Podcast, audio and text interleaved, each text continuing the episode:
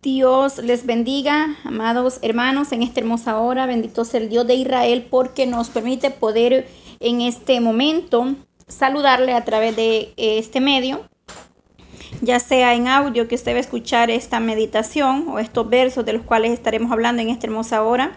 Le damos gracias a Elohim de Israel porque Él permanece para siempre. Él es bueno, maravilloso Dios bendiga su vida donde quiera que usted nos va a escuchar, donde quiera que usted está ahí, ¿verdad? Siempre eh, pendiente de los audios a través de diferentes plataformas o medios. Eh, vamos a meditar un poco. Le damos gracias a Dios porque Él tiene cuidado de nosotros, porque hasta aquí Él nos ha permanecido de pie, nos ha sustentado, nos ha dado la fuerza que verdaderamente nosotros como iglesia necesitamos, que podemos eh, buscar día con día su fidelidad, su misericordia porque verdaderamente la misericordia es, grande y dice que nueva es su misericordia cada mañana. Así es que sin importar eh, cómo nosotros nos encontremos, o quizás podamos estar pasando alguna tribulación, algún momento de dolor, de tristeza, eh, enfermedad, situaciones que a veces se nos hacen imposible resolver por nuestra propia cuenta, pero sabemos que como iglesia nosotros no dependemos de nosotros mismos ni del ser humano, sino que verdaderamente dependemos del eterno, del Dios soberano, del Rey de Reyes y Señor de Señores.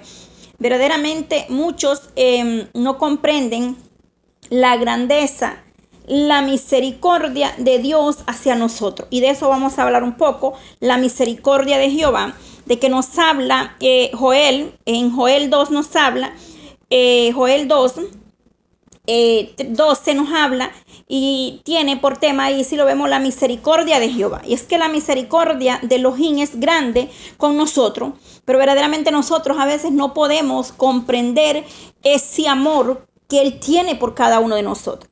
¿Por qué? Porque a veces hemos puesto la confianza en el hombre, hemos puesto la confianza o la mirada en las cosas de este mundo, las cuales dice claramente que son perecederas, van a perecer. Pero eh, dice que el que hace la voluntad de Dios, ese permanece para siempre. Porque nada quedará en esta tierra de pie para el día o del juicio final. Aunque muchos dicen em, eh, que se ha hablado, se predica por tiempo de la venida de, Dios o de Jesús, del Eterno. Pero verdaderamente un día sonará la trompeta. Ahorita estamos en momentos o tiempos eh, de estar alerta en tiempos, como dice acá eh, Joel, nos habla y dice en el 12, eh, vamos a leer en el capítulo 2, el verso 12 nos dice, claramente el Señor nos viene hablando. Por eso, pues ahora dice Jehová, convertíos a mí con todo vuestro corazón, eh, con ayuno y oro y lamento, rasgad vuestros corazones y vuestros vestidos y convertíos a Jehová vuestro Dios, porque eh, misericordioso es, clemente, tardo para la ira y grande en misericordia, que se vuelve del castigo. Quién sabe si volverá y se arrepentirá y dejará bendición tras de él. Esto es ofrenda y libación para Jehová vuestro Dios. El 15 dice, toca trompeta en Sion, proclama ayuno, convoca asambleas, reunía al pueblo, santificar la reunión, junta a, los ancianos, congrega a los niños y a los que maman salgan de sus cámaras, el novio y de su talamo la novia. En estos versos que hemos leído hasta ahorita, eh, nos habla y dice el verso el 17, entre, entre la entrada, déjeme ver, 17, verso 17, entre la entrada y a, y a, el altar lloren los sacerdotes, ministros de Jehová, y digan, perdóname, oh Jehová, a tu pueblo. Dice, perdona, oh Jehová, a tu pueblo, y entregues, y no entregues al oprobio tu heredad para que las naciones se señoreen de ella, porque han de decir entre los pueblos dónde está su Dios. Jehová solicitó por su tierra, perdonará a su pueblo, Responderá Jehová y dirá a su pueblo, he aquí yo envío pan mosto y aceite, y seréis saciados de ello, y nunca más os pondré en oprobio entre las naciones. Verdaderamente, a través de la palabra, el Elohim de Israel nos habla siempre, a través de, la palabra eh, que trae cumplimiento día con día. Nosotros estamos meditando en estos versos, en esta oportunidad, en Joel donde verdaderamente se nos habla y es una exhortación. Es decir, es como le dice ahí mismo, toca, dice, trompeta en Sion en el verso 15. Y dice, proclama ayuno, convoca asamblea. Es decir, es una exhortación, un llamado a la iglesia en general, donde quiera que estemos. Eh, verdaderamente hablan estos versos sobre el día eh, de Jehová, es decir, el día venidero sobre la faz de la tierra. Aunque muchos dudan y dicen que nosotros eh, hablamos desde hace años que Él vendrá y que Él vendrá. Pero eso sucederá un día. El día y la hora nadie lo sabe.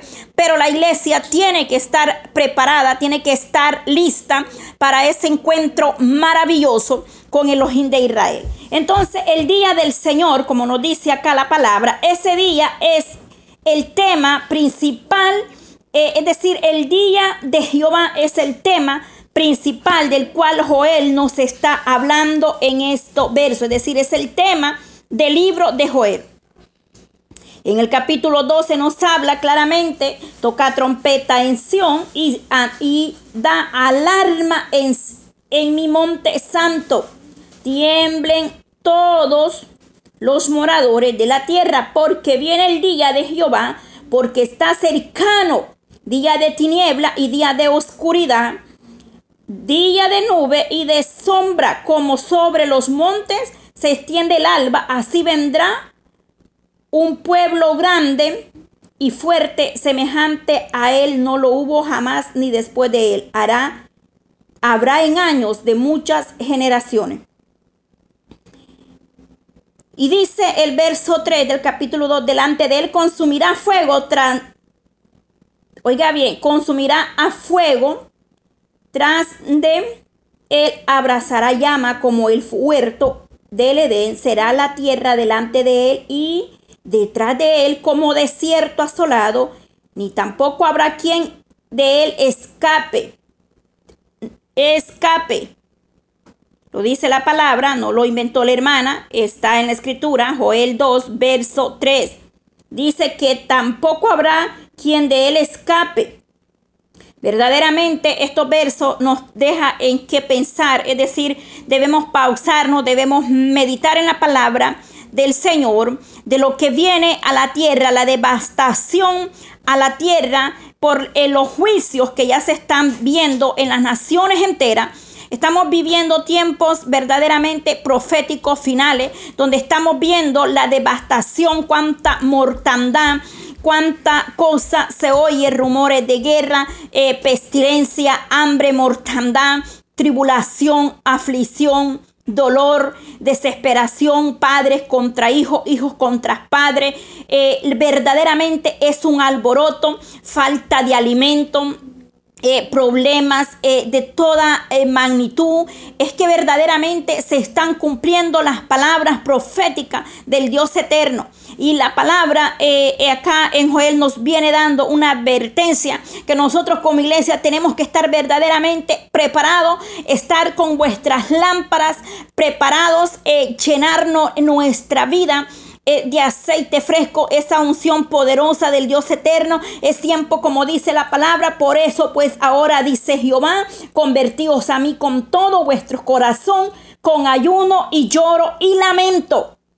Tres puntos importantes. Vuestros corazones Vuestros corazones deben de estar convertidos y arrepentidos, es decir, un arrepentimiento genuino, un, humillamiento verdadero a nuestro Padre eterno, porque el hombre muchas veces con sus labios proclama o confiesa el temor de Jehová, pero verdaderamente está lejos de la gracia, de la presencia de Dios. Entonces acá Joel nos habla y nos dice, eh, con ayuno, con ayuno, lloro y lamentos. Llorar y lamentarse es una cosa. El lloro es una cosa, el lamento va más allá del lloro, es decir, rasgar vuestros corazones, sentir el dolor, sentir la angustia, sentir la desesperación. Verdaderamente eso nos dice. Y dice, rasgar vuestros corazones y vuestros vestidos y convertidos a Jehová, vuestro Dios. ¿Por qué? ¿Por qué razón? Porque dice que grande es Él en misericordia. Dice que misericordioso es y lento, tardo para la ira, pero grande en misericordia. Es que la misericordia, el amor de Elohim hacia la iglesia es grande. Él está esperando que verdaderamente nosotros nos arrepintamos día con día, es decir, que la iglesia, que la humanidad entera se prepare para ese encuentro o para ese día o, o, para la devastación que ha de venir, porque esto no es que lo estamos viendo ya todo. Y yo siempre he dicho, es solamente principio de dolores. Y aún viendo la situación en este mundo actual, cómo están pasando las cosas, no nos humillamos, no nos convertimos verdaderamente. Porque una cosa es ir a la iglesia, servir a Elohim, otra cosa es eh, decir eh, soy hijo de Dios, pero otra cosa es hacer la voluntad de nuestro Padre, es decir, estar con un corazón contrito y humillado, eh, convertido al Señor, porque sé que un corazón contrito y humillado Él no lo rechazará. Pero verdaderamente no solamente se trata de hablar bonito, no, no, solamente queremos ser un puente para que otro llegue a la salvación, queremos estar ahí en ese día con el Eterno, porque muchos serán solamente puentes para que otros lleguen a la salvación o al camino de la vida eterna. Pero nosotros no queremos ser solamente un puente para que otro llegue, queremos también cruzar, terminar esa meta. Dice que como obreros aprobados sin nada de que avergonzarnos en aquel día. Que diga el maestro, en lo poco me fuiste fiel, entra al gozo de tu Señor. Porque iglesia, eh, mi amado hermano, hermana, no se trata de lo mucho que nosotros podamos hacer. Esto no es del que corre, sino del que Dios tiene misericordia. Es mejor lento, pero seguro. ¿Por qué? Porque si nosotros corremos, nos vamos a cansar. Si nosotros corremos, nos vamos a tropezar en algo. Entonces se trata de ir despacio, pero de estar siempre aferrándonos a las promesas de Dios día con día, de echar mano a esas promesas que Él tiene para nosotros. Aquel día será el lloro, el lamento y el crujir de dientes. Porque verdaderamente ese día será terrible, será un día de desesperación, de angustia, de, eh, de dolor, de tristeza. Entonces, eh, esto puede, eh, habla y tiene mucho que ver con un juicio de Dios sobre su pueblo o sobre las naciones. Estos versos nos hablan, claro, del juicio de Dios sobre su pueblo, pero también sobre las naciones enteras o extranjeras, es decir, en todas situaciones o época. Él está hablando eh, no solamente eh, eh, en los antepasados, sino que está hablando en la actualidad, porque la palabra de Dios no cambiará, no pasará, seguirá siendo la misma de ayer, hoy y siempre. El ser humano cambia, pero la misericordia de Dios ha estado ahí de generación en generación. Estuvo con el pueblo de Israel, a pesar que el pueblo de Israel también se rebelaron contra el Dios eterno aún viendo señales en el desierto, no creyeron, dudaron, se volvieron atrás. Pero la misericordia de Dios dice que es grande y por eso dice, grande es tu misericordia. Dice que misericordioso es Dios y clemente, tardo para la ira, pero grande en misericordia. Porque así como Él ha tenido misericordia de la humanidad, del mundo entero, eh, verdaderamente Él tiene esa misericordia, está extendida y es gratuita. Entonces, ¿qué sucede? Habla sobre el juicio final de Dios sobre la tierra, sí, está hablando sobre eso, sobre los tiempos finales, el cual incluirá tribulación, eh, vendrá la tribulación de siete años y la venida de, del Mesías para reinar en la tierra. Y eso nos habla en la palabra de Dios en primera de Tesalonicense 5.2 nos habla de su regreso, de su venida. Él ha prometido y él cumplirá eh, en las nubes. Dice que todo ojo le verá. En este punto Joel nos está hablando del día venidero. Joel nos habla más, más del fin del, de, de, esos días, es decir, de la venida del Señor en los próximos dos capítulos. También nos sigue hablando más sobre el tema para que la iglesia verdaderamente esté preparada. Dice, con ayuno, con lloro y con lamento. Hoy, ¿qué sucede? La iglesia el pueblo no quiere orar, no quiere vigilar, no quiere orar. Y entonces, ¿cómo es posible que nosotros estemos preparados para eh, poder enfrentar lo que viene a la tierra, es decir, la devastación? La gran tribulación y muchas cosas más que veremos eh, o, que van a venir porque eh, ahorita esto que se está viviendo de la pandemia que ha sido en todas las naciones ha habido mortandad pero esto no se compara con lo que eh, realmente sucederá más, más allá en el verso 1 al 2 le dice toca trompeta es decir, nos advierte, nos da una exhortación. Joel está eh, dando la advertencia a, que nosotros nos apartemos, más que todo a la iglesia, el pueblo de Dios debe de apartarse de las tinieblas, de la oscuridad, de todo lo que pueda apartarnos de la bendición. Porque dice que qué comunión tienen la luz con las tinieblas, ninguna comunión. Verdaderamente el que está en Cristo está eh, caminando en luz, porque Él es la luz de este mundo. Entonces Joel nos habla y nos advierte que nos apartemos de, de, todas estas cosas que nos puedan impedir, nos da una advertencia del juicio de Dios para que nosotros salgamos de este mundo. Eh, eh, verdaderamente no es que nos vamos a, aislar y no vamos a poder compartir con los demás, sino que no se trata de eso.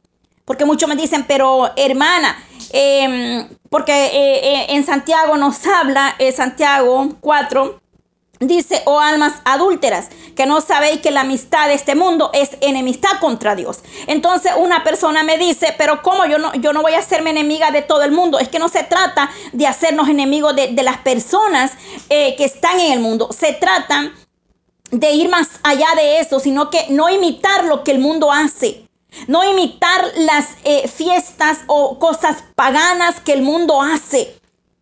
Como, eh, como tantas cosas que el mundo ha inventado, eh, sean festividades o, o, mañas, costumbres, tradiciones. Entonces, de eso se trata, de apartarnos de las obras de las tinieblas. Más bien dice, reprender las obras de las tinieblas y no participéis de ellas. Eso, de eso se trata.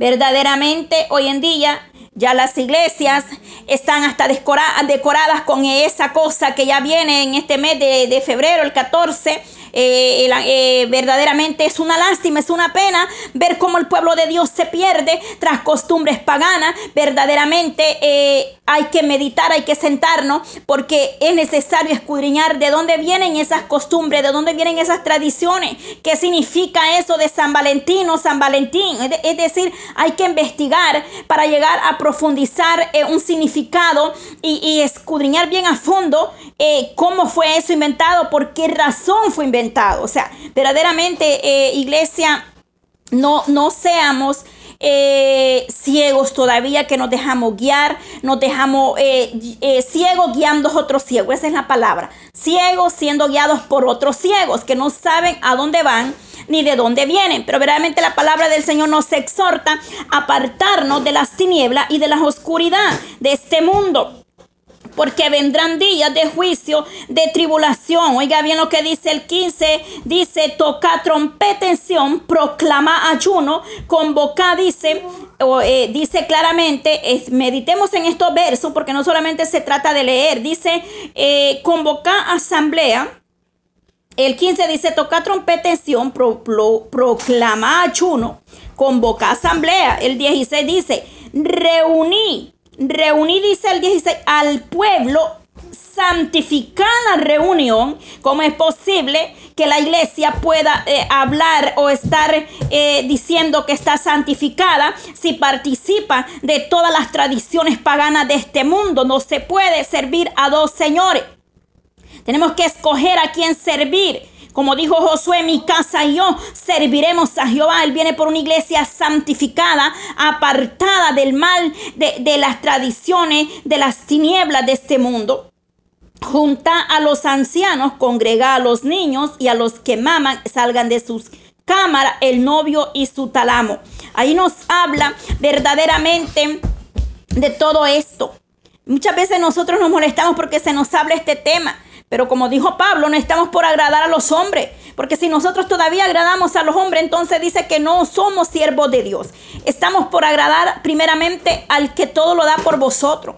Aquel que derramó su sangre preciosa. A muchos las palabras dice, ay, qué fuerte, qué dura, eh, está confundida. No es así. Mire, la palabra de Dios es clara. Usted quiere eh, confirmación, váyase a la palabra. Está escrito. Escrito está. Al Señor tu Dios servirás y solo a Él adorarás. Escrito está. La palabra, no tendremos dioses ajenos, no nos vamos a no vamos a ser los ídolos, no tener imagen, adorar solamente al Rey de Reyes y Señor de Señores.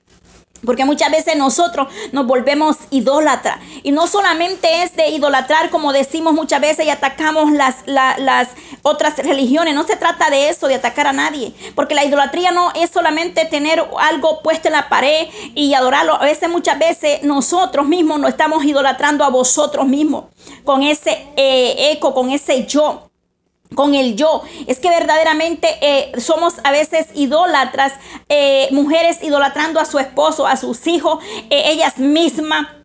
Y verdaderamente no, no, se trata de eso. Tenemos que abrir vuestro corazón, aprender a amar primeramente a los de Israel para poder amar a quienes nos rodean.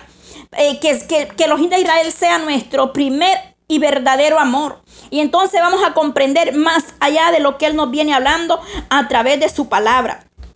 Dice claramente el verso 13, ragad vuestros corazones. El profeta pide corazones contritos y humillados. Es decir, está pidiendo acá y nos habla del corazón contrito y humillado ante la presencia de los Es decir, contrito y humillado como nos dice Salmo 51, 17. Y usted puede leer ese salmo donde David ahí nos habla y expresa eh, unas palabras maravillosas y aún David dice tantas cosas maravillosas en los salmos y ya los audios de los salmos están todos disponibles aquí em, en la aplicación que voy a dejar ahí en el link de este video para que pueda oír los audios completos sobre los salmos. Ahí explicamos salmo por salmo cómo David eh, hace una oración de arrepentimiento y le pide al Señor que perdone aún, dice, mis pecados que me son ocultos. Porque está eh, pidiendo corazones sinceros, humillados a la presencia del Dios eterno. Si el pueblo se apartaba o se apartara de sus pecados y se volviera a Dios, sería todo diferente. Él tendría, dice, misericordia de ellos, porque ahí le dice claramente, grande es en misericordia. Y le dice, y convertidos a Jehová vuestro Dios, porque gran Dios, eh, misericordioso es y clemente tardo para la ira, pero grande es Él en misericordia. Acá lo vemos cómo Él muestra la misericordia con cada uno de nosotros. Es decir, acá nos habla claramente que si el pueblo se vuelve, que si las almas se arrepienten de su pecado y se vuelven a los de Israel, Él nos perdonará y nos eh, dará de su bendición. Es decir, el Dios eterno nos promete tener misericordia de nosotros, eh, compasión por su pueblo, pero una sinceridad de un arrepentimiento genuino. Verdaderamente Dios es grande en misericordia, por lo cual nosotros verdaderamente debemos cada día eh, buscar la misericordia de Dios, porque Dios nos alcanza, nos arropa. Eh, les habla a los ministros en el verso 2, 17, ahí les habla a los ministros a los sacerdotes, a los ministros de Jehová, cuando los ministros y líderes de la iglesia ven el sufrimiento y devastación entre el pueblo de Dios, ellos son quienes deben ser los primeros en volverse a Dios. ¿Por qué? Porque un líder, un ministro, tiene que ser el ejemplo. Es la, eh, eh, sabemos que el Eterno, el Dios de Israel, es la cabeza de la iglesia pero de la, la, iglesia ha puesto a cargo a los ministros, los sacerdotes, que son los que van dirigiendo la iglesia, de los cuales el Señor pedirá cuenta en aquel día, ministro. Oremos, pidamos discernimiento de espíritu. Si el Señor le entregó una obra, así sean dos o tres, le va a pedir cuenta de lo que le ha entregado en sus manos, porque dice la entrada y el altar lloren los sacerdotes, ministros de Jehová, y digan perdona Jehová, es decir, el ministro es el primero que va a volverse al eterno con un corazón contrito y humillado. El líder es el primero que va a ser el que va a rendirse ante la presencia de Dios. ¿Para qué? Para que el pueblo de igual manera siga los pasos de un ministro o de un líder. Pero si el ministro es orgulloso, es altivo, entonces, ¿qué, ¿cómo será el pueblo? ¿Cómo va a ser la iglesia o el pueblo que esté administrando el ministro o el líder en un lugar? Porque no podemos dar de lo que no tenemos. Necesitamos verdaderamente buscar la llenura, volvernos a Dios. Y, yo sé que los, hay ministros, hay siervos que sirven con un corazón contrito y humillado al Señor. Pero hay muchos que, que se apartaron ya de, eh, de, apartaron ya eh, al Espíritu Santo de su vida, se volvieron apóstatas, empezaron en el Espíritu y terminaron en la carne. Hoy ya no creen que el Señor habla, hoy ya dudan del poder de Dios. ¿Por qué? Porque estos ministros eh, descuidaron la oración, porque estos ministros se dejaron guiar pero el verdadero ministro de Dios sufre. Y Dios bendiga a esos ministros, esos misioneros, esos evangelistas, esos maestros. Dios bendiga a esas siervas del Eterno que doblan rodillas para que el ministerio, para que la obra siga. Porque sé que hay rodillas dobladas ante la presencia de los de Israel. Hay corazones contritos y humillados. No estamos diciendo que todo el mundo sea igual. Pero verdaderamente el Señor nos exhorta a humillarnos a rendirnos a sus pies, porque no hay mejor lugar que estar en la presencia del Dios eterno. Un corazón contrito y con mucha, oiga bien, perseverancia en la oración. Dios espera que nosotros nos volvamos a Él con intercesión fervientemente, oración en todo tiempo, pero sobre todo sometimiento para que nosotros verdaderamente salgamos de esa calamidad espiritual o de esa mortandad espiritual que la iglesia está pasando. Porque hay una mortandad espiritual, no hay deseo de orar, no hay deseo de leer la palabra, no, sienten una pesadez y usted me va a decir, pero ¿por qué lo dice? Porque es que mire, verdaderamente eso está sucediendo y el Señor lo puede revelar a su vida. El Señor revela.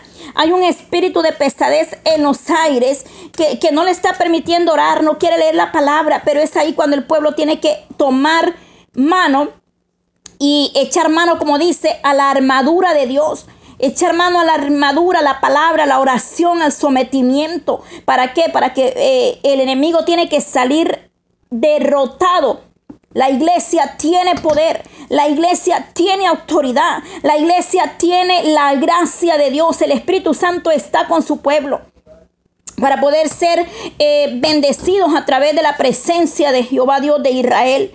Verdaderamente estos versos me, dejan mm, mucho que meditar todavía.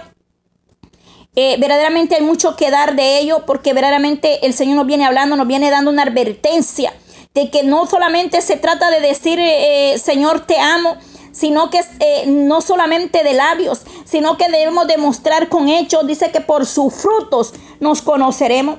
Verdaderamente eh, la palabra dice que por sus frutos seremos conocidos. ¿Qué fruto estamos dando? Estamos dando frutos dignos de arrepentimiento. Estamos verdaderamente humillándonos ante la presencia del Dios eterno. Estamos verdaderamente nosotros eh, buscando al eterno como Él demanda. Amada hermana, hermano, si usted no siente deseo de orar es porque algo está pasando. El enemigo no quiere que usted se levante. El enemigo lo quiere tener ahí eh, eh, tirado sin deseo de orar sin deseo de alabar a Dios, sin deseo de dar testimonio. Cuántas cosas Dios ha hecho en nuestra vida. Cuántas cosas Dios ha hecho en ti, en mí, ha hecho maravillas. Tenemos que dar testimonio de la grandeza de los de Israel, pero sobre todo buscarle, buscarle en oración, en, en, en perseverancia, buscando la paz y la santidad, sin la cual nadie le verá, dice la palabra del Eterno. Eh, serán muchos, serán los llamados, pero pocos serán los escogidos. Y aquí no se trata de la multitud, déjeme decirle, ministro, si el, si el Señor entregó una obra con dos, tres tres miembros o con 50, 100, 200, el Señor pedirá cuenta de lo que estás haciendo con ello. Habla la palabra, predica a tiempo y fuera de tiempo, exhorta. El, la venida del Eterno está a las puertas. Hay que hablar del arrepentimiento, hay que hablar del infierno. El infierno existe, aunque a muchos no les gusta oír esta palabra, pero es real, es verdadero. Ya no se predica de arrepentimiento, ya no se predica de santidad, ya no se habla del infierno porque los hermanos se van a molestar y se van a ir. Ya no se reprende el pecado. Ah, porque la iglesia se va a quedar vacía, pero no se trata de agradar a los hombres. El verdadero siervo de Dios tiene un precio que pagar y es grande el precio. El verdadero siervo de Dios sufre, pero no se trata de agradar a los hombres. Se trata verdaderamente de agradar a aquel que nos llamó y aquel que te llamó te va a preparar, te va a capacitar, pero sobre todo te va a respaldar. Si uno o dos se quedan o tres, Él va a tener misericordia. El que de Dios permanece, aquel que verdaderamente el Señor lo ha sacado del mundo para que le sirva, va a permanecer. Aquel que es humilde va a aceptar la corrección del ministro, del líder. Aquel que, eh, que ama a Dios va, va, a cambiar, vamos a dar fruto. ¿Por qué? Porque amamos al Dios eterno. Y no porque nosotros le amemos, sino porque Él nos amó a nosotros primero. Porque del vientre de vuestra madre Él tenía un propósito, una mirada, para, había puesto la mirada en nosotros con un propósito. Como, como Débora, como Esther, eh, tantas mujeres que nos hablan en la palabra. Hay mujeres que, que, tienen un llamado, un talento, un don especial. Pues prepárate, capacítate, doblando rodillas. El Señor te va a capacitar. No eres tú quien lo va a hacer, el Eterno te capacita. Pero dispón tu corazón, abre las puertas de tu corazón y el Señor hará en ti grandes cosas. Has dejado de orar, has dejado de trabajar en el área o el ministerio que el Señor te llamó. ¿Por qué? Porque vino el problema porque hubieron crítica, hubieron eh, eh, tantas cosas, obstáculos. Pero es hora de que nos levantemos y que levantemos, también proclamemos, que alcemos nuestra voz, como dice, con como voz de trompeta y bocina en Sión proclamar, es tiempo de, eh, de, proclamar arrepentimiento, es tiempo de pedir la misericordia, la gracia de los sea con nosotros, para que el Señor nos alcance, porque solamente la mano del Dios eterno podrá sostenernos en aquel día. Oh Dios de Israel, Padre eterno. Verdaderamente, Señor, sabemos que sin ti nada somos. Dios de Israel, ayúdanos, Padre. Perdona nuestras iniquidades, Señor. Perdona nuestras faltas, mi Dios amado. Perdona nuestras debilidades, Señor. Aumenta la fe, Padre, en la iglesia. Aumenta la fe, Padre, para que podamos eh, permanecer eh, de pie en aquel día. Señor, fortalece tu pueblo. Dios mío, tú conoces las necesidades de cada uno de ellos. Señor, bendecimos a los que se toman el tiempo, Padre, Dios de Israel. Tú lo bendices, Señor. Tú los bendices, Padre, porque la hermana Patti no puede hacer nada por nadie, pero el Dios eterno bendice y abre puertas de bendición, Señor, porque tú solamente eres el dueño eh, del oro y la plata, tú eres el poderoso de Israel y solamente tú, Señor, puedes hacer grandes cosas con la humanidad entera, Señor, con la juventud, con la familia, con los que están presos, con los que están enfermos, con aquellos que se andan ahí en la calle perdidos, Señor, desesperados. Pedimos por ellos, mi misericordia. Presentamos las naciones enteras, Señor, como dice tu palabra, que las naciones, Dios mío, se presentarán ante tu presencia, Señor, así sean extranjeras de donde sean, Dios mío, en cualquier tiempo, época, Señor amado. Ahí tu mano poderosa les alcance, Cristo de la gloria, desde el más pequeño hasta el más grande. Dios de Israel, gracias Señor, porque tú eres bueno. Gracias, gracias, gracias, mi Dios amado. El Señor le guarde y le bendiga. Amén.